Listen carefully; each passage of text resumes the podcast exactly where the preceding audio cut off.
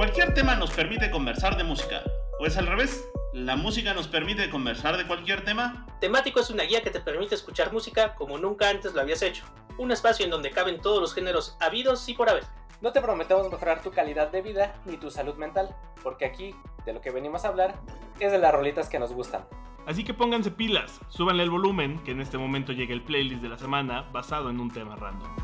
Bienvenidos a Temático, este su podcast Banana Cast Spacecast semanal que les va a dar y les receta una lista de canciones basadas en un tema random y que están bien chidos los temas que seleccionamos para ustedes. La que nos estamos rifando, amigos. Por eso denos su Nike, su reseña, sus cinco estrellas, su bolillo en esta plataforma en donde ustedes nos escuchen, básicamente Spotify denle ahí que, les gusta muchísimo este podcast para que pueda llegar a nuevos oídos y les podemos recetar más música nueva. Y hablando... A, mí no me da nadie, ¿eh?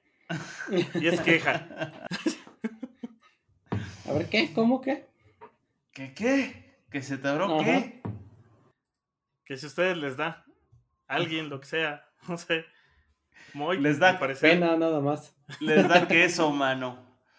Bueno, pues, eh, pues sí, como les decíamos, les hacemos unos temas bien chidos con unos playlists bien chidos también.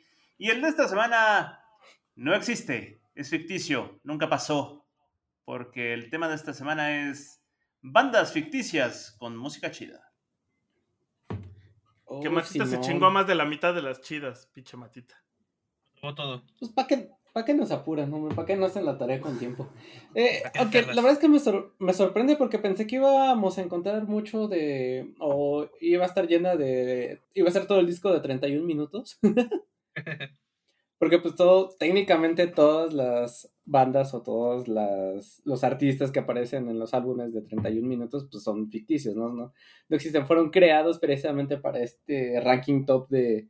que presenta. Este, ay, se me olvidó el personaje, ¿cómo se llama? Esa me pinches faltó, güey. Lo tenía en la lista y no puse ninguna. Es eh, Mico el micófono, ¿no? No, no, no, tiene otro nombre. Policarpio. Policarpio. Policarpio. Top, top, Ajá, top, top, top, top, El dueño de los perros. Y, y justo les estaba comentando en el chat que me dije, ay, yo creo que vamos, a, todo el mundo va a poner alguna de 31 minutos y, y yo sorpresa que poner la de guantecillo. Nadie le ajá, te la gané, pero... Ajá, y por eso yo no puse nada. Eh, pero bueno, como bien decía Mike, pues vamos a hablar de estas eh, bandas ficticias que son fueron creadas por algún u otro motivo y que realmente pues no existen, ¿no? Ejemplos de ellos pues pueden ser hologramas como desde Hatsune Miku hasta eh, creados específicamente para este propósito como los Monkeys, que también ya vamos a hablar un, un, poquito de ello, y también pasando por este, otras otras bandas por ahí, ¿no? Entonces no sé quién se quiere arrancar, muchachos, con su, con su selección musical del día de hoy. Pues dale, ya estás en eso, mano. Pues ya, ya el ratón. pues justo, eh, una de las primeras, si no es que la primera banda de estas que empezaron a ser eh, ficticias o que bueno, que no existían y que después eh, sacaron hasta un álbum musical, pues eh, son los Archies, ¿no? Que primero em, empezaron como, como este cómic y eh, pues después sacaron un disco, según estos integrantes de, la pandilla de Archie, que es este eh, Archie, Torombolo, este, ¿cómo se llama? La güera, Betty y Verónica y, y, los demás que existían en este, eh, en este cómic. Y pues después también sacaron su, serie animada, para lo cual después también sacaron este, esta banda, ¿no? Y la canción más representativa de, de ellos, pues es Sugar Sugar, ¿no? Que es la canción emblemática y de hecho, me atrevo a decir la única que les pegó de, de todo su, su, repertorio musical y la única famosa y que ah. todo el mundo les conoce, ¿no? Ahorita que estabas presentándolos y dijiste la güera, me imaginé que ibas a empezar a inventarte personajes así como estuvo la Beba Galván, la güereja. o personajes de Betty la Fama, la peliteñida. Sí. la peliteñida. sí, ya, ya mezclando todo.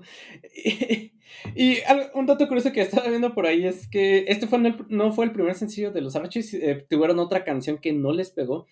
Y para que en las estaciones de radio tocaran esta canción de Sugar Sugar, lo que hicieron fue, no, no dijeron quién la cantaba, así de, dijeron, ah, oiga, este, pongan esta canción, está padre, le decían a los de la, a los, a los de la radiodifusora. Y no les decían quién la cantaba porque pues como la primera canción fue un desastre, o sea, no, no pegó, eh, pues decían, ah, sí, este es de los Archers, pues la primera canción no pegó, pues esta tampoco, ¿no? Entonces por eso es que fue truco con maña. Y eh, pues después tenemos también a la invasión de los roedores cantantes de los 60, ¿no? Que este que está pues Alvin y las ardillas, que es esta banda ficticia que empezó por Ross, eh, el apellido se me hace un poco complicado de pronunciarlo, pero es eh, Bagdasarian o Ross Bagdasarian, señor que fue el creador de, Alvin y las ardillas, que lo que hizo fue cuando sacó esta canción de, Médico Brujo, para el estribillo lo que hizo fue, eh, así nomás de puro cotorro, ¿no? Se le ocurrió eh, en este gibberish o en estas palabras que, canta el médico brujo acelerar la, la parte de esta canción o de, este estribillo y fue de ahí que empezó la creación de, de Alvin y las ardillas, ¿no? Que eh, como eh, dato curioso también empezaron a tener shows en vivo de la, debido a la popularidad que, tuvieron, llegaron a presentarse con, con, Ed Sullivan y al principio se empezaban a salir como estas marionetas que representaban a, las tres este, ardillas, a Alvin, eh, Simón y, Teodoro y bueno ya después posteriormente tenemos, tuvimos la caricatura en, en los 80s, las películas de los 2000 y toda esta serie de, de películas, ¿no? y después no, bueno, no, no después, pero bueno, siempre Alvin y la Ardillas se caracterizó por sacar covers, ¿no? Sí tenían sus canciones propias, como estas este, canciones navideñas, tuvimos también la versión mexicana de Lalo Guerrero y las Ardillas, que también tenían esta canción de, de, Navidad, pero eh, eh, bueno, este... La acabo de poner. Contaban... Ahorita que dijiste, me acordé, acabo de poner la de Lalo Guerrero. Justo, Lalo Guerrero y, las ardilletas que eran Pánfilo, Anacleto y se me olvida, siempre se me olvida el nombre del tercero. Pero bueno, el equivalente de Alvin era Pánfilo. Eh, ya para este, terminar de Alvin y las ardillas, pues siempre cantaban covers. También está la parte eh, femenina, que eran las que cantaban canciones de, eh, interpretadas por mujeres, que eran las chipets o las arditas. Aquí le, le pusieron, y bueno, estamos eh, poniendo un cover a, los Beatles, ¿no? El cover de All My Loving, interpretado por Alvin y, las ardillas. Eh, también después, este, Hanna Barbera se caracterizó mucho por sacar este, bandas ficticias, ¿no? Tenemos desde este, los Banana Splits, que eran un grupo de, de botargas que, que salen cantando. También estaba eh, Josie y las Gatimelódicas, que era Josie and the Pussycats, creo que el, idioma original. Y eh, también está. no digas groserías, otra, Perdón. Otra caricatura que no fue tan famosa, pero que también era de Hanna Barbera, era los Catanuga Cats, que aquí lo tradujeron como los gatedráticos del, del ritmo, y pues que eran unos gatos campiranos que también eh, eh, tocaban. Aquí estamos poniendo el tema principal de, su caricatura, que fue una caricatura que lamentablemente no tuvo tanto éxito. Pero si por ahí pueden ver el, eh, el, remake de Yellowstone, que por ahí andaba en HBO Max, no sé si ya la habían quitado, pero era este remake con personajes de, de Hanna-Barbera. Eh, hay un capítulo donde van a, un, eh, a una pizzería tipo Chuck E. Cheese con muñecos animatrónicos, que son los que están cantando canciones. Los muñecos animatrónicos que están cantando canciones son los Catanuga Cats, ¿no? Que son los, los, los intérpretes originales. Y, oye, Mike, te quiero hacer una pregunta. Dígamelo. ¿De verdad eres fan de los Monkeys? Ay, no, ¿cómo crees? ¿Sabías que ellos no, cantan ni tocan sus instrumentos? Cállate, pues no es cierto, no es cierto. Cállate, no es cierto. Resulta que, pues, esto sí es cierto porque, pues, los Monkeys fueron un producto de, eh, pues sí, de la mercadotecnia. Fue un grupo creado originalmente para eh, una serie de, televisión del mismo nombre, Los Monkeys, que se transmitió en 1965. Y de hecho, solo dos de los integrantes de los Monkeys eran músicos, el resto aprendió a tocar sobre la marcha. hicieron castings para eh, reclutar a varios integrantes de, de los Monkeys y básicamente los escogieron más por sus caritas bonitas que por sus este, talentos musicales. Es por eso que en esta clásica línea de los Simpson, donde March aparece con una lonchera de los Monkeys, eh, la niñita del autobús le, dice esto, ¿no? De que no, ellos no, no cantan ni tocan sus instrumentos, ¿no? Porque pues básicamente tocaban canciones de otros compositores como de Carol King, de Neil Sedaka y de Neil Diamond, y que de, de hecho su canción más popular, que es la de I'm a Believer, es un cover a una canción de Neil Diamond. De, hecho, el David, sí, de hecho, el, David Bowie, pues el nombre original de David Bowie es David Jones, ¿no? Y, y, el vocalista de los Monkeys también es Davey. Eh, bueno, también era David Jones. Y le decían Davy Jones. Y como le daba. A Bowie le daba mucha pena que lo confundieran. Porque él sí quería tener una carrera en forma. Y decía, güey, ¿eres como el de los Monkeys o eres el de los Monkeys? Y decía, no, no soy ese. Yo sí canto. y entonces por eso se terminó poniendo el Bowie. Sí, yo sí soy de de veras. y a mí no me engañas, I am a believer es de Smash Mouth. Es de Smash Mouth, ¿no? Sí, eh, es, es, una, lo que muchas veces platicábamos, ¿no? De estos covers generacionales que eh, muchas veces conoces la, la, la, canción, o no, más bien puedes ubicar de qué, de qué periodo del tiempo es una persona cuando le te dice que el, cover de a quién pertenece originalmente y si no, en nuestra época, en nuestra generación, o muchos conocieron a Ama Believer precisamente por el cover de Smash Mouth que sale en, en Shrek, ¿no? Y eh, siguiendo con bandas ficticias, pues ya el segmento pasado, el temático pasado hablábamos de Sex Bobom. Eh, pues también este, los vamos a incluir porque precisamente son esta banda ficticia del universo de, Scott Pilgrim, a quien Beck, cuando se, cuando se lanzó la película de Scott Pilgrim contra el mundo, pues Beck se encargó de hacer la banda sonora y, del, y también las canciones tanto de, de, este, de esta banda ficticia de Sex Bomb Bomb como de también eh, Crash and the Boys, ¿no? Que eh, nos equivocamos la, vez pasada, no es Clash at Demon los que sacan la canción de I'm So Sad, So Very Very Sad, que es una canción como de tres segundos que solo dice So Sad. Ellos eran los de Clash at the Boys y Clash at Demon que más adelante este, vamos a hablar también de, ellos, por ahí creo que alguien los, va a poner, son los que interpretan la, es donde estaba la, cantando la ex de, Scott Pilgrim, ¿no? Que Pero este, sí lo corregimos, sí, sí mencionamos que era Crash and the Boys los, los de I'm So Sad. Sí, que, como dato curioso, tanto Crash and the Boys como Clash at Demon Head son referencias a juegos de Nintendo, a juegos de, NES, también tienen ese, ese, ese, mismo título. Y pues también eh, pues no podíamos dejar de hablar de, de Gorillaz, ¿no? Que es esta banda virtual creada eh, por Damon Albarn y Jamie Hewlett, que cuenta la leyenda que estaban los dos viendo MTV y de repente se dijeron, ay, pues si hacemos así como un proyecto donde pues nosotros no seamos los, los los protagonistas, sino que sea una, una banda sacada de literal como de un cómic.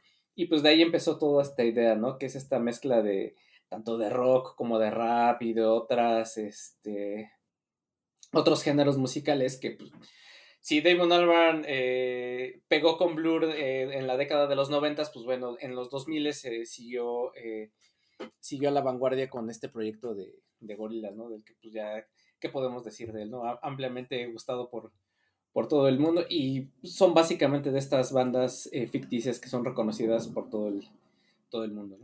Y justo también hablando de, de, villanos, bueno, más bien de cómics, pues también tenemos a, eh, a Daniel Dumil, que también hablábamos de él ya en segmentos anteriores de, bueno, en episodios anteriores de, de temático, que es mejor conocido como MF Doom.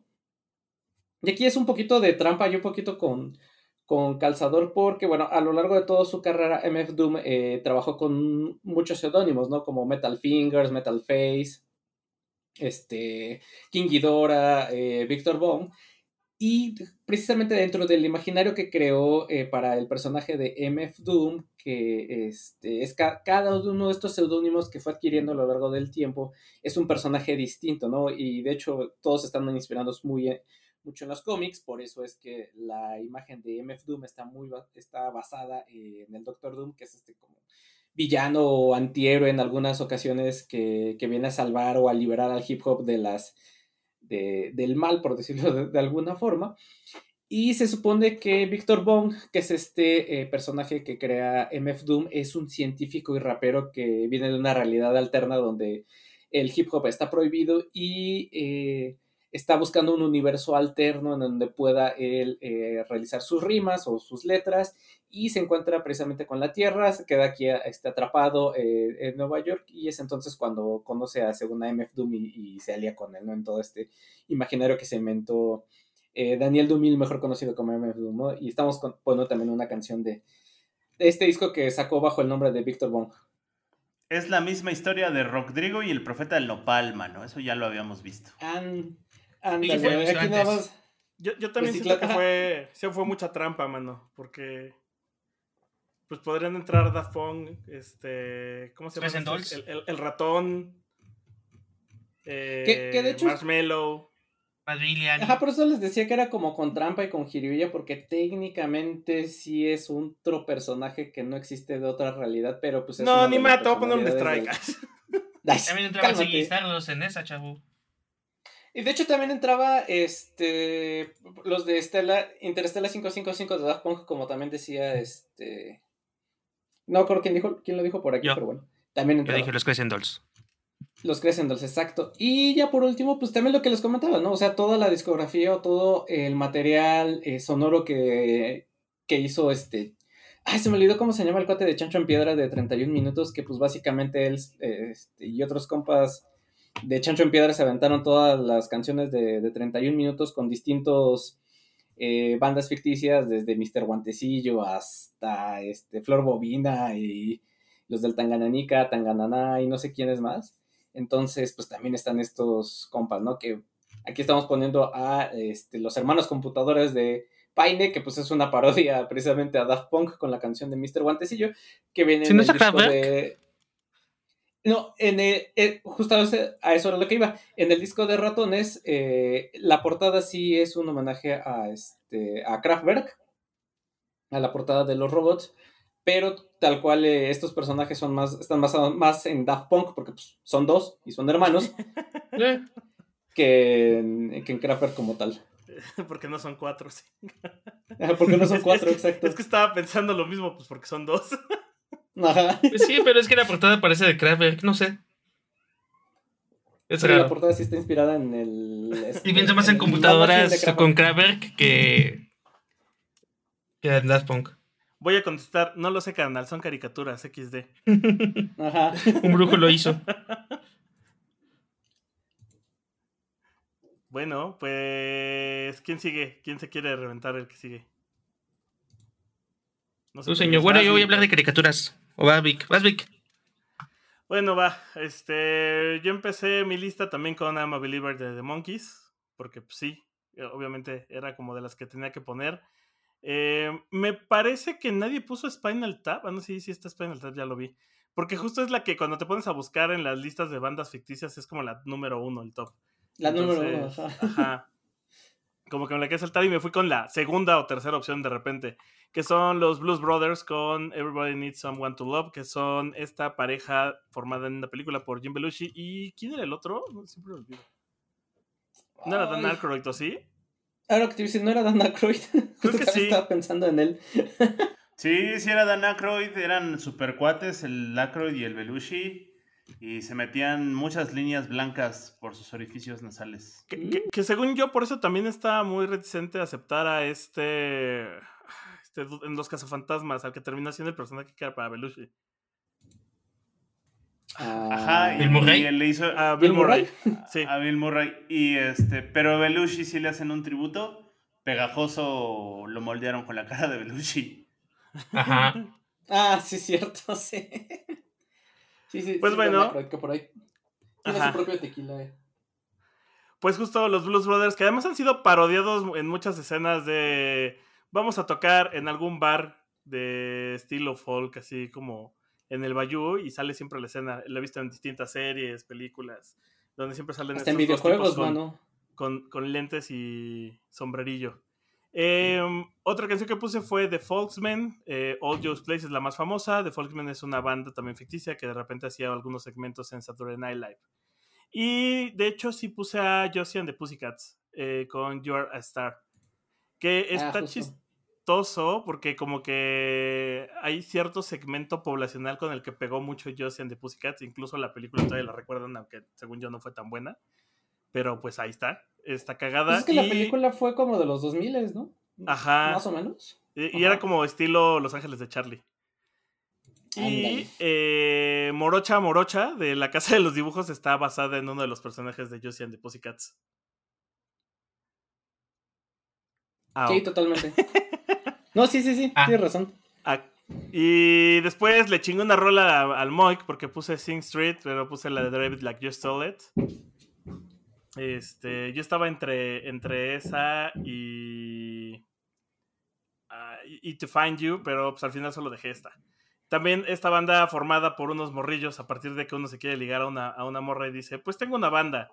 Y luego le va y le dice al amigo, ah, le dije que tengo una banda, así que ahora hay que hacer una banda. Y está cagado cómo pasan por distintos estilos musicales y entonces cada que escuchan algo nuevo como que adoptan el estilo y empiezan a hacer canciones parecidas. La neta es que qué buena película, si pueden verla, está bien chida, tiene rolas bien chingonas y es de esas, que, esas películas que te hacen sentir bien cuando terminas de verlas. Y puse Pictures in My Head de la película de los Muppets, interpretada por Dr. T and Electric Mayhem, que es esta banda que también se ve que le entran a ciertas hierbas mágicas para, para tocar. No sé si los recuerden, que los miembros más, más representativos son el, el vato que tiene su barba larguísima y la morra que parece que no tiene ojos abiertos. Y que se parece a Boris. Ándale. Ah, sí, la que, sí parece que está pacha que esa morra siempre. Exacto. Es como la idea, ¿no? Lo hicieron muy bien. Sí. Sí, sí, sí. Luego, ya entrando más eran en... permitidos. Exacto. Pues todavía en la película Aparte... lo hacen, ¿eh? En, en, y no sé la... por qué siento que. Ajá. Debe ser que siento que son como amigos de Moik esos, esos, esos mopeds. El de los entes no es como Moik. Ajá. Este, pero les digo que todavía en la película, por ejemplo, justo en la primera rola, cuando dice algo así como eh, la vida es como, como unos peces hacen una alegoría a fumar hierba. Entonces todavía hacen esos, ese tipo de chistes de repente. Luego, entrando a la categoría Disney Club, este, puse Bring It All Back de S Club 7, que es esta banda formada para una serie. Que además pasaba. Que no son reales, es Club 7. no son reales, mano. De, no. hecho, de hecho, no sé qué tan reales podrían ser los A-Teams, que eran como los nuevos ABBA. Justo te iba a decir que también los A-Teams, qué tan reales fueron. ya no creen nada. Exacto, están como raros. Es Club 7, pues en realidad, al igual que los Monkeys, fue una banda formada para la serie y después vieron a ver si pegaba. Eh, y lo mismo la, sucede la, con. Ajá. La pasaban en el 7. Exacto, yo pensé que la pasaban en el 7 y por eso era Club 7. Estaba sí, bien. yo también. yo también todo meco. Eh, y luego, pues, eh, casos muy parecidos todos los de Disney, puse Something About Sunshine de la película Starstruck, que trata de una de un cantante famoso ficticio, un tipo este, Justin Bieber, antes de Justin Bieber, porque creo que esta película es un poco más vieja que él, eh, donde se enamora de una morra y tiene que escapar de los paparazzis. Y es de Disney. Y iba a poner algo de Beach Movie, pero ahí ya no entra tanto en banda ficticia. La verdad es que ya más bien es, banda sonora como tal.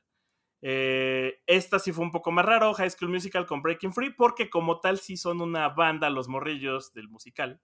Eh, y no está hecho por una banda real detrás, ¿no? Este, entonces, pues bueno, ahí le traté de dar esa jiribilla.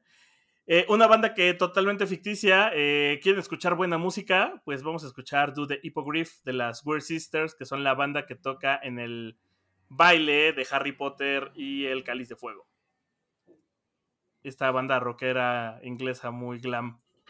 Encabezada por Jarvis Cocker, ¿no? Ajá, exacto. ¿Sí, Jarvis? Sí, que... sí. Sí, hizo uh -huh. estas rolas para, para el, precisamente para la peli de Harry Potter y para encarnar a esta banda. Uh -huh, sí.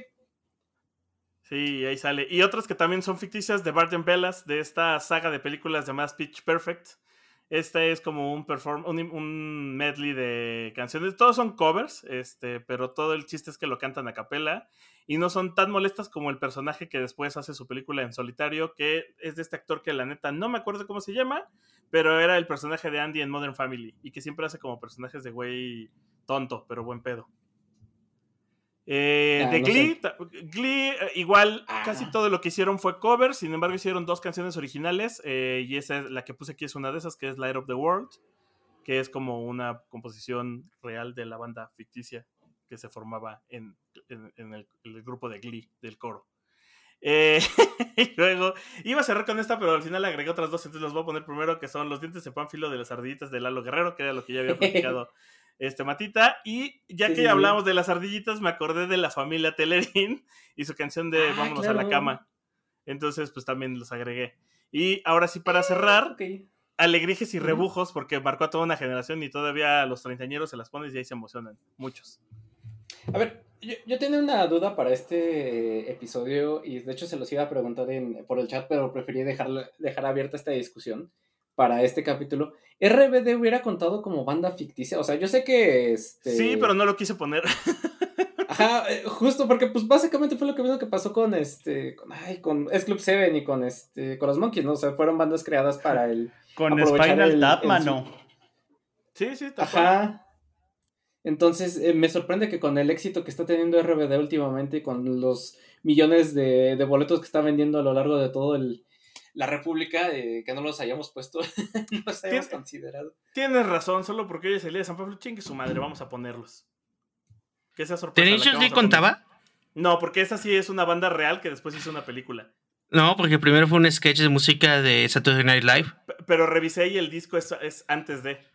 Antes O sea, del sí sketch. está- sí están formados como una banda y no están representados como los personajes, ¿sabes? Ok, está O sea, bien. sí, porque si no, la neta también iba a poner a Tenacious D, pero revisé y e- ellos sí fueron más bien antes la banda y luego los. como todo el tema mediático. Hubiera Ok. pasado también lo mismo con Moderato, ¿no? O sea que... Es más bien el mame que traen detrás y no tanto que sean una banda ficticia. Ajá. No, porque Moderato nunca adoptó. e- Ese está raro, es un caso extraño. Sí, sí. Sí, también pensé así, ¿también aplicaré aquí o no? Eh, eh, RBD porque sí nacieron de la novela. Y de, y de hecho nacieron de clase 406, ni siquiera de RBD. Era lo que te iba a decir. Ajá. Ajá. Pero ju- justo tenía esa discusión otra vez, ¿por qué pegó más clase, este RBD que clase 406? Porque hablaban de temas más adultos, carnal. ¿Sí?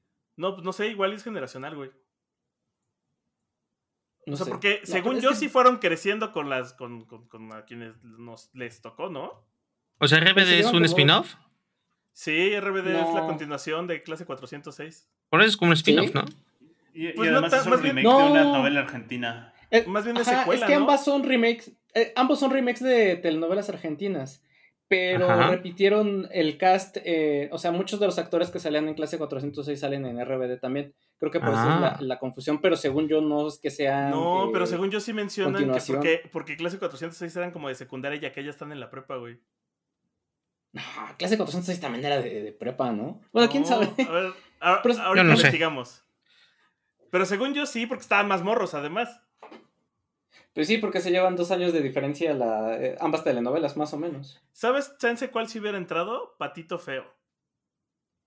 Yo pensé que te- también estaba ¿Cómo se llama esta morra? Carol Sevilla, pero en su personaje de... Eh, eh, en, ¿Dana en? Argentina era... No, la otra morra, la de Disney también, que hizo una telenovela argentina, que hizo la versión... ra- Era como Mex Argentina, se me fue el nombre de la telenovela. Fa- Betty la Fea. Famosísima, famosísima. No, no, no, Betty la Fea no, güey. Be- Betty la Fea es colombiana, güey. No es argentina. Eh, se llamaba algo así como Violeta. Violeta era la versión original y luego le pusieron otro nombre, no me acuerdo. Perfume ella también-. Ella también hubiera entrado. Deja de decir nombres a lo güey. Nombre Salazar con Matita. Ajá, deja de estar diciendo nombres al azar. Este, pero esa también pudiera haber entrado, la de Patito Feo también. Porque, pues, Patito Feo sí era como. Ah, soy Luna, se llama. Esa- esas todavía eran como. eh, ficticias. Igual que hace poco Disney lanzó una mexicana que se llama Papás Sustitutos o Padres Sustitutos, donde los vatos tienen una banda. Y es una banda ficticia también, pero hacen solo covers de pues, cumbias y canciones así guapachosas. Pues no sería nada alejado de la realidad. O sea, si me, si me dices que existe una banda así, sí te la creo. Ajá. Pero pues bueno, esas fueron mis, mi selección de canciones de bandas ficticias. Vas, Pai. Hoy. Oh, Dios. ¿Qué escogí yo? Ah, sí, canciones. Mm, bueno, pues no iba a dejar que Matita me dejara sin poner una de gorilas. Y sin hablar Adelante, mucho de gorilas, adelante. pues puse M1A1, que es mi favorita de gorilas. Se pueden poner Es- todas las que quieran de gorilas. Todo gorilas. Aparte, gorilas es raro, ¿no? Y hasta tienen una co- colaboración con las chicas superpoderosas. Ah, sí, cierto. Que Ah, sale que el de la banda gangrena como bajista, ¿no? Ajá, e- el fin de, este fin de semana que acaba de, de pasar, para que se den una idea de cuándo estamos grabando esto, se murió uno de los integrantes de, de, de la Saúl, que son colaboradores frecuentes con, de, Con los Gorillaz. Gorillaz y... Ajá, Eh, creo que en la de Sí, Feel Good sí. Inc. es en donde colaboró, ¿no? Y en otras. Hay varias. Y bueno, y otra de mis bandas ficticias favoritas es Dead Clock. De la serie Metalocalipsis. Entonces les puse dos canciones que van juntas. Porque así están hechas. Esas son como el. Una es el intro de la otra canción. Ajá. Y aparte está interesante porque estas dos son de la última temporada de esta serie que se llamaba Metalocalipsis. Es como la cuarta temporada, si fuera una temporada, pero es una película rock opera. Es como, como un, un musical. ¿No? Ah, oye, oye, oye, y ahorita que, que, lo, que lo mencionas, eh, y se me acaba de ocurrir sobre la marcha, ¿entra Belzebups? Y pues sí, ya tienen canciones, ¿verdad? Ajá, Tienen sus tres canciones, podrían entrar los Belzebups. Sí, sí, sí. No pensé en eso. Bueno, vamos a ponerlas, pero están en Spotify. Vamos a poner los Belzebups. Si están en Spotify los dos poleros del Belzebups, busquen el webcomic, es bien divertido. Ajá, busquen así en Facebook, este... Ah. Belzebups, ajá, se escribe B-E... Belce, ahorita se los- B-V-S. Ajá, Belzebups, así como... Pero con U. Pero con U, ajá. No con dos Ahora- os. Sí, sí, A- sí. Ahora que dices, a ver si está en Spotify, por cierto, perdón por interrumpir, pero Mu- Munchausen by Proxy de Soy Channel, que no está. Y lo odié mucho. Ay, sí, de hecho hay varias cosas que también no encontré, ahorita voy a hablar de ellas. Bueno, una cosa que no encontré en particular. Sí ¿Está? está en, Yay. en Spotify. Escuchen los Belzebups, que también es como metal de banda de banda ficticia. Ajá. Y, y lo padre cool. es que el, el- el autor de los cómics también tiene todo el lore de, de los personajes, de los personajes Ajá. secundarios, de la Sí, no, y aparte banda la historia está buena porque es como de una familia Ujú, que son como familia de metaleros, y con sus amigos metaleros y todos pintados como bandita y así. Y, me- y me Ajá, encanta aparte el arco donde la hija se enamora de, de un cuate que le gusta el rock progresivo y que Ajá, finge ser metalero para entrar a la banda. Ajá. Sí. Reveleras de Yes y de Tool y así. ajá, Y, y pero, pero también es el baterista de la banda con su papá, nada más que no saben que es él. Sí, me da risa está chistoso. el papá según lo- los cacha que están así en este, ahora sí que en, en el acto, pero el chavo se esconde y ella se pone la playera de él y es, este, y es una playera de Yes. Le De dice, ¿desde Yes, cuándo a ti te gusta Yes? Y dice, la, la uso de forma irónica, cállate. sí. Sí, es, es muy buena serie, muy buena, muy, muy, muy buen cómic. Aparte ha ido como evolucionando con el tiempo. Eh, han ido creciendo Sí. los personajes y demás. Y bueno, y Metalocalypse es una serie de, digamos, Metallica o Led Zeppelin sobre exagerado. Es como según la mejor banda del mundo, la más millonaria y la más popular. Y tocan metal y les pasan cosas interesantes. Y la última temporada, esta película rock opera está bien buena. Chéquenlo, dura 74 minutos. El único problema es que es difícil de conseguir. Creo que no hay una opción que no sea pirateárselo. O ver los pedacitos en YouTube. Pero chéquenlo. Otra banda, y esta es una de las cosas chistosas de banda que luego ya no sé si entra como este, ficticia o no. Yo creo que sí. ¿O cómo lo pondrían ustedes? Porque en el lore de Cyberpunk, el juego de mesa y el videojuego, está esta banda donde tocaba Johnny Silverhand que se llama Samurai. Ajá. Y hicieron unas canciones de Samurai para el juego, pero todas las tocan Refuse, la banda de punk Refuse. Entonces yo digo que va, cuenta como banda ficticia, a pesar de que es una banda no ficticia quien hace las interpretaciones. ¿Podríamos decir que Refuse está haciendo covers a Samurai? Eh, ¿O cómo funciona aquí la situación? No, sí entra. Sí aplica. Si no, Sí tendremos que Eh, era- quitar muchas de las que ya pusimos. También estaba pensando, pero no encontré en la banda de, de ETC de, de World of Warcraft. eh, Creo ah, que es sí, el algo- similar. Chieftain, Tauren Chieftain, ¿no? Sí, es algo Sí, parecido, pero es que, por ejemplo, en ETC no es como que hay una banda detrás fija. O sea, sí, sí, sí. si haces música y demás, pero es como vamos a conseguir los músicos y hacer estos. Y pues acá es básicamente, pues Refuse tocando canciones de Samurai. Y me gusta mucho esta canción de Fade Away. Es mi favorita, mi favorita de ellas. Y luego llegamos a una parte que no encontré lo que quería específicamente en Spotify, pero voy a aprovechar para hacer un 2 por 1 Una doble carrera. Porque me gusta mucho la canción de Little White Dragon, de Shao Peilon, que es la canción con la que Ah, cantaba claro, Lin Min May sí. en Matrix Lil y con la que ajá, sí, está sí. de fondo de- en el juego de Nintendo. De hecho, yo reconocí por el juego de. Nintendo. Perdón, Macros. Macros, eh, Matrix. El Macros. La cosa es de que no está ninguna versión original. Ajá. Y puse una versión que según es de Miku, de Hatsune Miku. Y se escucha como Ah, un mira. Vocaloid. Entonces, ajá, está, está raro. No es mi versión favorita de la canción, pero es lo que encontré literal en, en Spotify. Pero si por ahí se buscan Little White Dragon o Xiao Pai Long, de Macros con Edwin May, en YouTube está bien buena, es una gran canción pop. Y aparte se le acredita como la primera idol virtual. La primera Después de eso virtual, hubo sí. una, hubo una como medio explosión de idols virtuales de animes en los 80, que podríamos decir su evolución y tal vez conclusión o su, su punto más alto, pues justo es Katsune Miku, ¿no? El Que empezó siendo un de Vocaloid y luego una animación y luego un holograma. Ahora es un holograma que se va de gira. Yo, yo creo que su Ah. pináculo es KDA, ¿no? Las de League of Legends. No Ah, sé, mira. porque no son Vocaloids y no son idols, es una banda. Pero ¿No? ya hasta hacen conciertos holográficos reales. Sí. Están muy cabrones. Sí, sí, sí, puede ser. No sé, siento que KDA va un poco más como Gorillaz y Death Clock. Pero justo hablando, eh, también entra KDA en esta playlist, Sí, ¿no? no, totalmente entra KDA. KDA es una de las bandas que podrían estar. Y bueno, ya también viendo el tema, yo no sabía que los Genki Rockets se les considera una banda, una banda virtual. ¿A poco sí? Porque la vocalista, pues justo, y como la historia de la vocalista, que es la que canta en los Genki Rockets, es lo que es como virtual. Y es como un personaje. Entonces, pues de acuerdo a algunas fuentes, los Genki Rockets entran como, como, como banda virtual, porque también aparte es como una creación de del director de Res, Tetris Effect y otros juegos parecidos, de Luminos. Y qué buena música. Y qué buena música hace. Y justo en Child of Eden viene una de mis canciones favoritas de los Kinky Rockets que se llama Maker. Creo que es una canción bastante pop, pero con un montón de energía. Esas canciones que hasta te ponen de buenas. Que te dan ganas de salir corriendo a todos lados. Y pues está, está bien chida. Y aparte, si pueden, jueguen.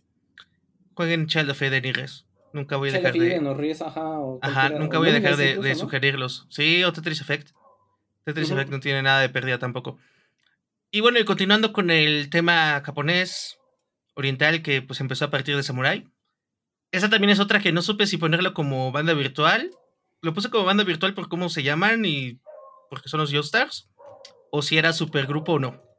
Porque es el opening de la segunda parte de la tercera parte de Yoyo. O sea, de Star Wars Crusaders.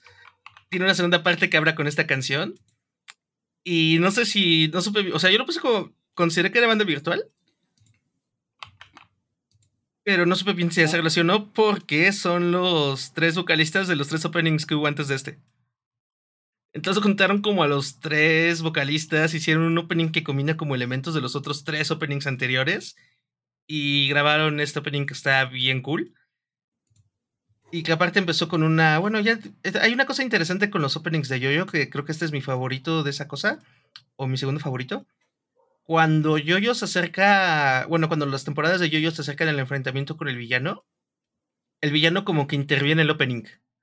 Entonces cambian partes del opening y sale el villano cantando otra parte. O modificándolo de alguna manera. O, o sucede algo, ¿no? De acuerdo a lo que. al poder especial del villano en turno. Y creo que ese es de los más memorables donde justo pasa pasa esto. Porque pues aquí ahora sí que spoilers. Y creo que ya puedo decir spoilers de algo que salió hace como unos 5 años. Pues en esta parte Dio controla el tiempo y es el villano. Entonces en una parte de la canción como que detiene el tiempo y se detiene la canción. Y pasan cosas y luego continúa la canción. Pero lo hacen en el opening, entonces está interesante que hasta el opening tenga como su diferencia cuando ya van a llegar al final de las temporadas. Y pasen todas las demás, este, pues todas las demás partes de Yoyo, lo cual está, está bien interesante. Y bueno, eso fue como la parte de anime y japonesa y demás, aunque todavía no acabamos con videojuegos ni cosas nerdas. Porque Black Sheep, a pesar de que no es una canción que se hizo para Scott Pilgrim, salió un año antes con Metric. Vamos a poner la versión donde canta Brie Larson, justo como Ay, interpretando a Clash and the. Demon Head. sí, A mí me sí, gustan las sí. dos, están interesantes, ¿no? Pero aparte está Brie, Sí. hay como otros dos, tres videos en YouTube de ella cobereando la canción, porque pues Actori sabe tocar la guitarra, Actori sabe cantar, Ujú. y, y tal- parece que le gusta mucho Black Sheep, porque a cada rato lo hace, así como de la nada. Y creo que se nota, ¿no? Que sí le echó ganitas a la interpretación en la película y en el video. Porque aparte Sí, si la verdad. buscan el, el video, es, pues es como un tráiler de la película, ¿no? Tal cual. Y sí, e, es de los personajes que mejor fielmente están interpretados del cómic a la, a la película. Sí, yo creo que sí, sí va muy bien. Creo que el vestuario, ¿no? Además el vestuario le pegaron súper bien y quedó súper bien para darte esta idea de que justo es la ex de Scott. ¿Cómo se llama? Ivy. Ivy, ¿no? Envy Adams. Envy Adams, gracias. Envy Adams. Y bueno, y finalmente hay otra canción que no supe cuál de todas poner. Quería poner todas, pero solo escogí una. Es muy bonito Portal porque cuando lo acabas tiene esta bonita canción llamada Still Alive. sí. Está bien buena la rola. Creo que es una gran composición musical. Supongo que cuenta como banda virtual. Porque al menos está firmada como Aperture Science Acoustic Laboratories. O sea, los laboratorios psicoacústicos de ciencia de apertura. Entonces está, está interesante. Otras de las canciones que están firmadas así es Want You Gone y. ¿Cómo se llama la otra? El del final. Ah, y Cara Mía. Este. Oh, Cara Mía, ajá. Ajá, y Cara Mía, que son grandes canciones también muy buenas como de portal. Tanto así que Still Alive ya hasta salió hace poquito una versión de Rock Band en vivo de el compositor con otra cantante invitada. Y de hecho, quien le ayuda a cantarla es la. No, creo que es Sara de Tengan Sara. Ah, creo que sí. Ajá. Entonces está, está bueno. Y ya hay otras que no supe si poner, como la de Hades, algunas de las que están en Hades, o algunas otras canciones, pero pues mientras tanto, estas son mis elecciones. Se me hace. Hay algunas cosas interesantes, como en el caso de Dead Clock, donde no conseguía el como tener una banda tal cual, este cuate como el creador. Entonces hizo esta animación, pero lo interesante de Dead Clock es que es de las pocas animaciones que son muy accurate en lo que están tocando. O sea, si ves un video de Deathclock y ves cómo mueven los dedos y lo intentas tocar la guitarra, así es como se toca o la batería o el bajo. A diferencia de muchas otras caricaturas donde nunca ponen empeño en eso. De hecho, hay un cuate en YouTube que pone, que hace videos de qué estaba tocando Bart Simpson cuando tocaba esto. Entonces empiezan a tocar lo que ven en la caricatura y pues sí, ya sabes, son cosas como sin ritmo y demás porque nada más estuvieron animadas. O de repente es como, no, mira, aquí alguien se hizo la tarea y al menos el instrumento que está tocando sí suena así, o el drum que está tocando en esa parte sí suena así, ¿no? Y, pues con Death que eso no se puede hacer. y así es como dieron que Eddie estaba tocando Master of Puppets. Ajá, de hecho así es medio como dieron que Eddie estaba tocando Master of Puppets, viendo las pisadas y viendo cómo iba el riff y cómo iba la imagen. Entonces está, está, está bastante interesante. Dele una checadita a Death Clock. Es humor raro, es violento y es gore. Si eso no nos convence de hacerlo, nos aclarará. Y pues nada, sigan disfrutando de música hecha por bandas virtuales y vamos con el buen Boris. Buen pues Boris. Sí, para cerrar, eh, para cerrar el changarro, vámonos con, con una buena dosis de clásicos y una salpicadita de cosas nuevas. Eh, primero que nada, no soy muy versado en Star Wars, pero esta había que ponerla. Y vámonos con Friggin' Dan and the Modal Notes que en realidad pues no es otra cosa más que John Williams y la London Symphony Orchestra, tocando el tema de la cantina, que es conocido como Cantina Tatoon, Tatuni, Cantina Tatuni o Cantina Band, o también conocido como Mad About Me, o simplemente como el tema de la cantina, y que ustedes lo pueden ubicar perfectamente en ese momento en donde entra eh, la cantina en la primera película de Star Wars, que en realidad es el episodio 4, cuando Don Obi-Wan Cannabis y Lucas Trotacielos topan a Han Sordo y a Chewbacca. Entonces, ahí está, esa, la clásica canción de la cantina de Tatooine. Bueno, pues eh, de esta banda ficticia de Figuring Dan y de Modal Notes, pero bueno, pues la autoría es de John Williams, como toda la banda sonora de Star Wars.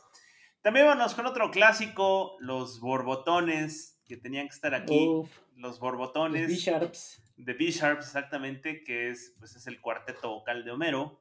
Y, y que está, eh, pues, esta banda ficticia va a aparecer en el capítulo número uno de la quinta temporada de Los Simpson. Y son, pues, en, en inglés son de B-Sharps, que si lo traducimos literalmente son como los si sostenidos y esto es una broma porque pues la nota si sostenido no existe, en realidad es, es una do, ¿no? Es, es, una broma musical, pero en las traducciones, pues aquí en, en, Latinoamérica se les pusieron los borbotones y así lo pueden conocer eh, ampliamente. Y en España le pusieron los olfamidas. Así es. Y entonces, los olfamidas. Y, y aquí en Irle. Sí, entonces. Y aquí en Irle en arruinar el chiste. entonces, como sea, no importa, eso de cantar en una azotea ya se había visto antes. Y ese es el legendario episodio. Es el legendario episodio en donde los borbotones ganan un Grammy y conocen a George Harrison. Eh, qué agradable sujeto ese tal. Oh, un premio. Ah, es un Grammy. Es un Grammy. Ahora sí. no venden porquerías.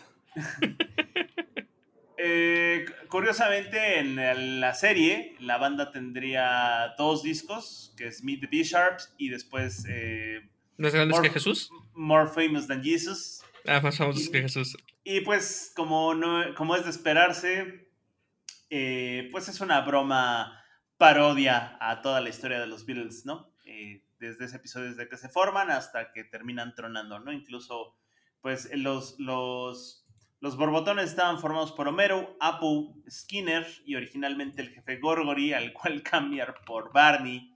Y luego Barney se vuelve a Vanguard y tiene una novia como Yoko Ono, ¿no? Que le gusta beber eh, perfume, una, una, cereza, una... Sí, ¿no? No es una cereza, es este, una... Cereza flotando en perfume de mujer sí. en servida en un buen sombrero de copa. Exactamente. Ajá, number 8. Uh, number 8. Uh. Esa mero. Bueno. Que aparte pusieron de broma eh, esa cosa en una, una expo de arte de Yoko Ono. Alguien metió de broma justo un sombrero lleno de perfume con una, una cereza flotando. Eso ya está muy meta, pero está muy chido. Sí. Eh, también volvamos al terreno de los peluches. Por ahí hace un momento pusieron a, a los, a los Estuche mopeds. de peluche. A los mopeds, pues vámonos con sus primos hermanos, que son los de Plaza Sésamo. Y Plaza Sésamo, algo que, que, ha hecho lucir muchísimo a esa serie de televisión a lo largo del tiempo, desde finales de los 60 hasta la fecha, es que tienen muy buenos números musicales, tanto propios como con invitados. Eh, si los checan ustedes con invitados, pueden checar ahí grandes actos como con Elton John, con Alice Cooper, con Barbara Streisand. Eh, y los números Con propios, con Blondie, ¿no? Y los números propios, pues también son una joya. Prueba de esto, sobre todo los números que son eh, originados a finales de los 60s y principios de los 70s, en cuestión musical no tienen desperdicio alguno, son una joya perdida en el, en el espacio-tiempo. Y de estos les traigo un clásico, un clásico que, que, a mí me gusta mucho y se llama I Want a Monster to Be My Friend y que en Latinoamérica conociéramos como Yo quiero un monstruo que sea mi amigo. Perrolón. Es un rolón, no, no, no, no, no. Y en, en, inglés, bueno, en general está acreditado como La niñita de Plaza Sésamo de Sesame Street Little Girl. Y eh, pues tanto la versión en español, la versión en español está perdida porque no hay una grabación, una grabación eh, que se puede escuchar en español. Las pocas grabaciones son las de las versiones del programa de televisión que se traducía en español y que estaban súper chidas, pero están perdidas porque no están ni en DVD y escasamente están perdidas por ahí por internet, hay que rascarle en YouTube y demás. Eh, Y como si- que somos pésimos para eso de almacenar cosas, ¿no? Los latinos. Sí, eso está, del archivo. Eso del archivo está. Todos los capítulos de Plaza Sésamo de Latinoamérica están por ahí en algún sótano de Televisa junto a la botarga del gato GC, ¿no? Este, se la- cayeron con el temblor, o- desaparecieron en el temblor del 85. sí, están ahí. No, porque es post 85 esa canción, ¿no? Sí, esto es, la original es Ah, entonces sí. pre-85, pero el archivo de Latinoamérica es post-85. Eh, sin embargo, si la pueden buscar y la llegan a encontrar en YouTube, la de Yo quiero un monstruo que sea mi amigo, qué joya en español, ¿eh? Es tan Sí. buena en inglés como lo es en español. Y les dejo la versión original, que es así, está en Spotify, porque ahí están todos los discos de Sesame Street y por lo tanto, chequenle todo lo que está, todo lo anterior a 1980 de, 19 de Sesame Street, puta, es buenísimo. Y el disco en donde aparece este es- se llama The Lovable Monsters of Sesame Street y es de 1976 y es nada más y nada menos una compilación de canciones dedicadas a los monstruos, pero en tono soul. Qué buen, no, man, qué musicaza, mano. Y curiosamente, la versión original en su momento fue censurada porque había una. Eh, pues el tono, el tono original de 1976, la letra hasta coquetea con algo ahí medio sexy, ¿no? De quiero que el monstruo me siente en sus piernas y me acaricie con sus garras o algo así más o menos decía la versión original. Y bueno, eh, cierta gente que trabajaba en la censura no lo vio con muy buenos ojos. Y eso fue un no, ¿no? Y pidieron que Ciertos panistas que trabajaban en la censura. Pero fue en Estados Unidos, mano. Sí, fue en ah, Estados Unidos. Panistas gringos. Sí. Panistas gringos. Este, y les pidieron que cambiaran la canción y sí la cambiaron para que, pues, porque tema de niños, ¿no?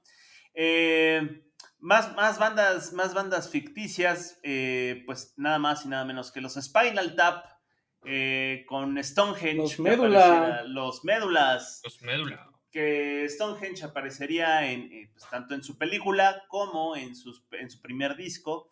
Y bueno, pues está de sobra decir que es una banda, película y disco de culto, dado cómo se formó eh, la historia de esta agrupación en donde todo empezó como un chiste y terminó tomando proporciones reales, ¿no? Ahora incluso los mismos actores son los que forman la banda y andan de vez en cuando de gira y firmando autógrafos como si fueran la banda de adeveras.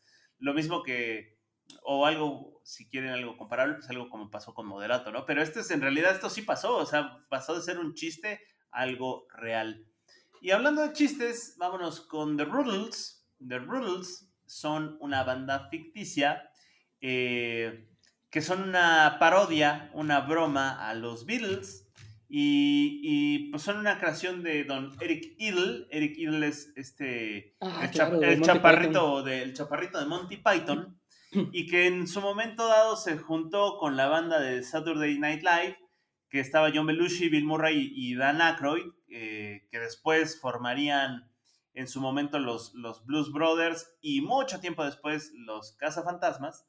Pero en este momento en donde, pues hay que decirlo, en donde todos se metían polvos por las narices y se ponían muy chistosos, pues terminó saliendo esta banda de Rules, que era una, literalmente era una, una burla a los Beatles, y que curiosamente George Harrison le gustó tanto que la terminó financiando para que hicieran una película y un par de discos. Y justo les dijo, qué agradables sujetos. Y en la película aparecían Mick Jagger y George Harrison haciendo eh, bromas con esta banda que son los, los, como amigos de los Monty Python, pues esta banda de los, de los, de los Beatles, los Rules. Y, sí, que Eric, Eric Idle es este güey que canta la de Always Look on the Bright Side of the Life. Always look. Ajá, en, la, en la vida de Brian. Sí, es el, ¿Estás diciendo que no es Iron Maiden? El chaparrito Ajá. Y hablando de bandas de rock ficticias que salieron de Saturday Night Live, bueno, pues por ahí ya el Vic ya puso a los Blues Brothers. Y yo también quiero compartirles esta gran banda que, que es entrañable en mi corazón, que son The Shitty Beatles, o sea, los los Beatles de mierda o los Beatles chafas, que no son otros más que Mike Myers y Dana Carvey interpretando a, Wayne y a Garth del mundo de Wayne y que son una banda que saldría de un sketch musical de Saturday Night Live. Otra, otra, es, muy chistoso porque es, es, está bien cabrón como estas cosas que nacen de un chiste se, vuelven grandes, ¿no? Se termina volviendo cosas bien reales, ¿no? El mundo de Wayne Wayne's World, pues produjo dos películas en su momento, en el 92 y en el 94 respectivamente. Y es una gran película acerca de cómo dos tipos eh, amantes de la música, adolescentes, que en los 90, en esa época de los 90, pues les gustaba el heavy metal y el grunge y querían tener su banda, terminan teniendo su propio programa desde su sótano. Eh, es también... Tiene un cable local. Sí, en, su, tele de cable local. Y es, es importante recalcar que, pues, que si en esa época hubiera habido Instagram o TikTok, pues, pues de ahí hubiera sido, ¿no? O sea, realmente lo que los, lo que en términos del mercado se denomina como los chavos, siempre quieren hacer lo mismo, es quieren echar desmadre, pasársela chido y hablar de lo que les importa y compartirlo con su banda. Eh, hoy pasa en TikTok, pero hace 30 años pasaba desde un sótano. Pues como pasa hoy en día, pero en otro medio, ¿no? Y, pues hoy hablan de, un podcast. de la música de hoy y antes hablaban de la música de esa época. Si pueden ver. Siento que es una World- autorreferencia, pero bueno. Sí, es una autorreferencia, pero así pasa. Si pueden ver Wayne's World, las dos películas, véanlas, son muy divertidas. Ambas, hay una secuencia muy chida en donde van cinco tipos en un carro pequeñísimo cantando. Bohemian Rhapsody. Y Ujú. es, En un es- AMC Gremlin. en un- y es muy gracioso, eso es, es, es muy, pues no sé, está muy chido. Y Sí. también hay, hay muchos gags de guitarritas de aire. En, en la segunda, Cooper. eh, en la segunda película conocen a Alice Cooper. eh, Jim Morrison se les aparece para decirles, como la Virgen de Guadalupe, hagan un templo aquí. Eh, está muy loco, la neta está, está bien chido. La, la neta, vean las dos películas de Wayne's World. Después de Wayne's World, eh, Dana Carvey haría otra carrera pues un poco rara con muchos altibajos. Dana Carvey no pegó tan solo tanto. El que sí la pegó pues fue Mike Myers, porque después de esto Hasta que sacó el gurú del amor. Sí, después de esto vino Austin Powers, el gurú del amor, la hizo de, de gato con el sombrero, y luego apareció ya en cosas más serias como en Inglorious Bastards, que bueno, no es serio, es nada más humor negro, y otro tipo de películas así. En serio es Tarantino. Sí, no es serio, es Tarantino. Pero bueno, ¿dónde empezó todo esto? empezó en Shrek. Saturday Night Live. Ah, Shrek, claro. ajá. Cherk. Todo empezó en Saturday Night Live como una broma y pues cobró, cobró importancia en Wayne's World. Vean Wayne's World y disfruten esto que es los Shiribbles. Y Shiribbles pues toca el, el tema musical de su programa, que es el tema musical de Wayne's World, y pues ellos lo tocan. Hablando de chavos que quieren tener su propia banda y tocar metal, pues vámonos a una película del año pasado que se llama Metal Lords. Ugh.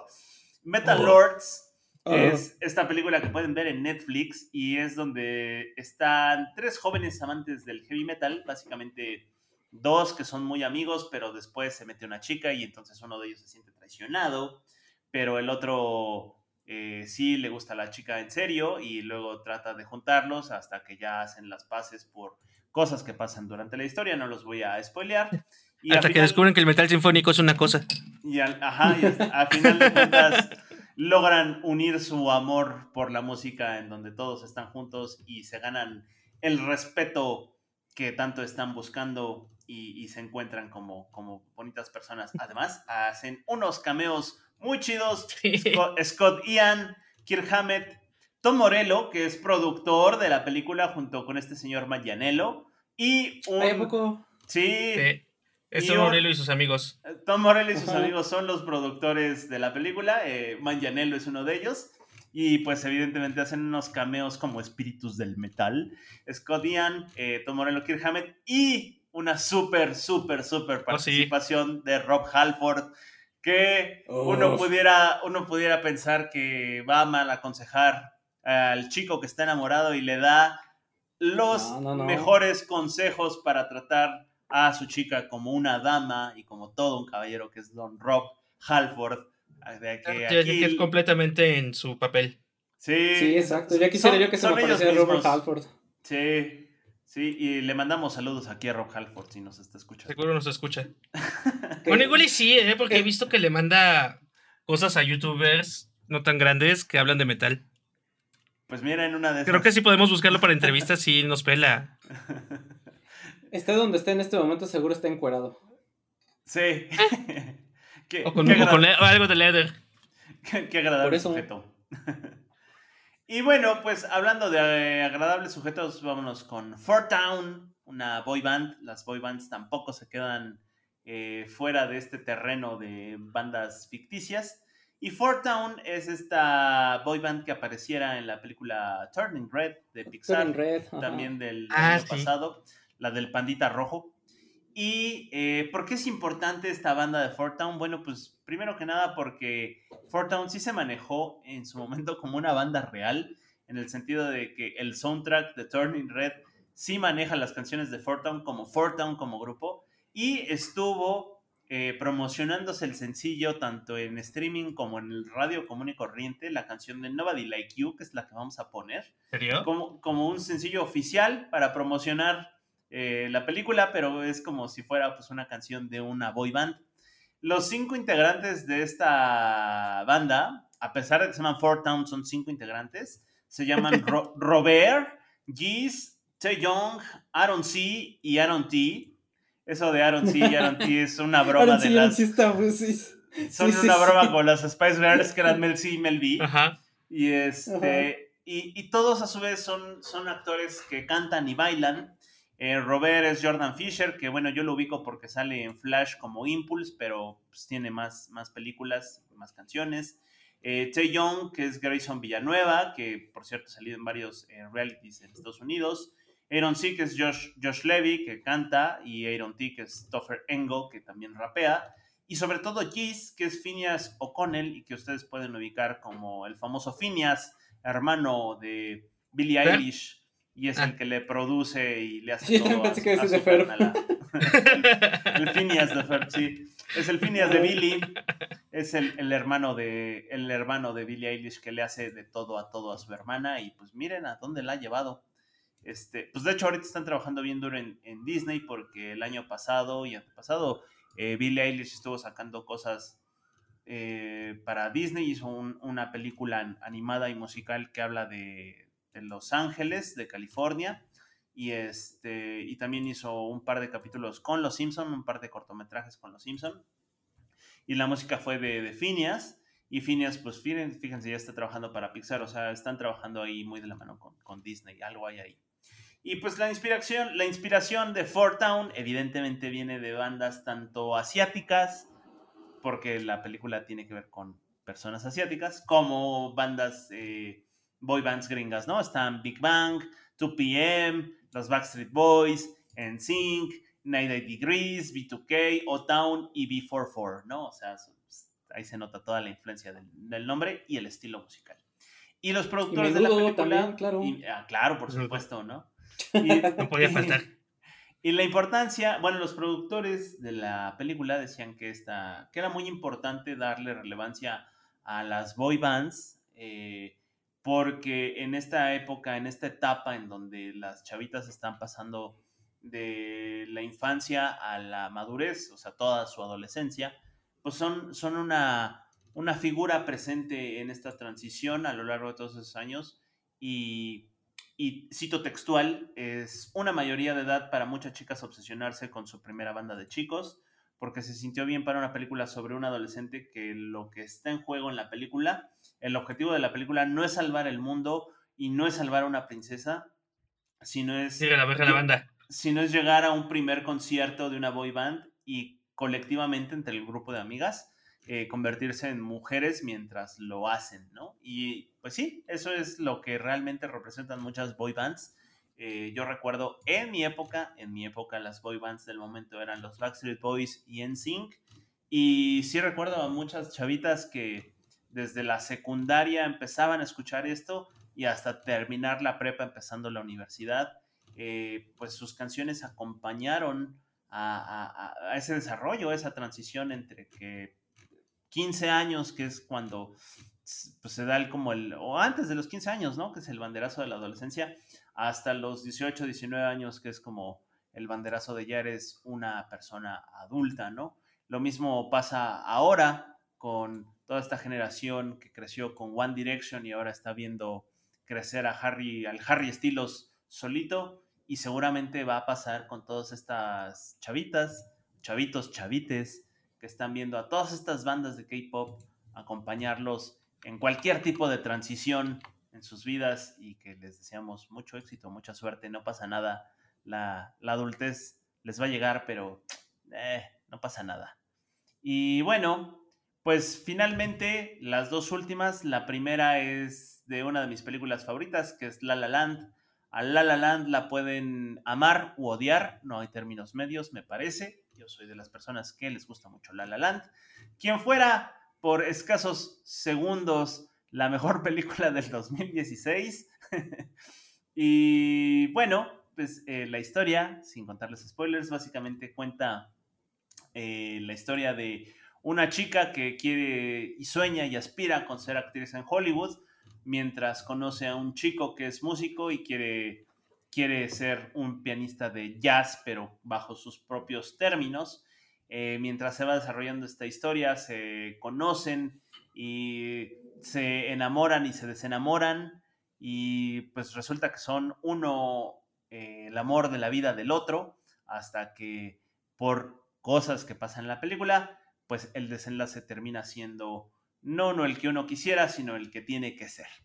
Eh, mientras sucede todo esto, pues Sebastián, que es el chico, eh, pues les digo que intenta ser músico de jazz, pero pues para sacar los gastos adelante, pues tiene que tocar en distintos tipos de bandas que no le gustan.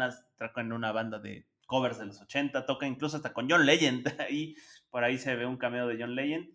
Y una de las canciones principales de la película es City of Stars, que es cuando Sebastián eh, le está enseñando a Mía, que es la chica, eh, están en el lugar donde trabaja como barista, que es un set de grabación, y ella le está explicando por qué ama actuar, mientras él le está eh, diciendo en contraparte por qué ama la música y el jazz y por qué quiere tener su propio club de jazz.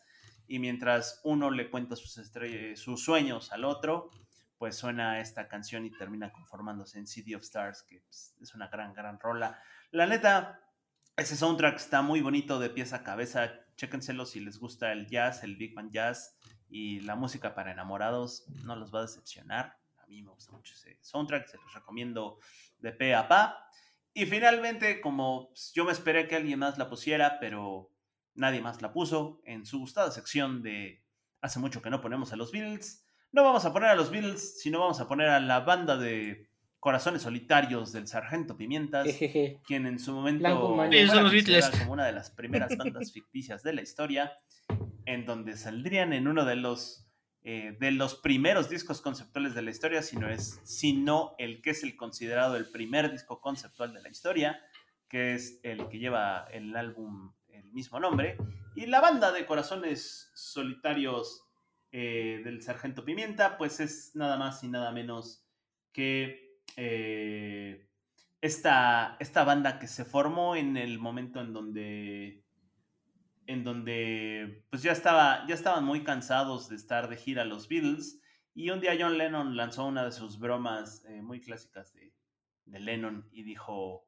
bueno pues yo creo que somos tan famosos que si ponemos a cuatro figuras de seda de cera en un stage la gente grita tanto que ni nos escucha tocar y las cuatro figuras de cera pueden estar tocando por nosotros y nos van a aplaudir de todas maneras.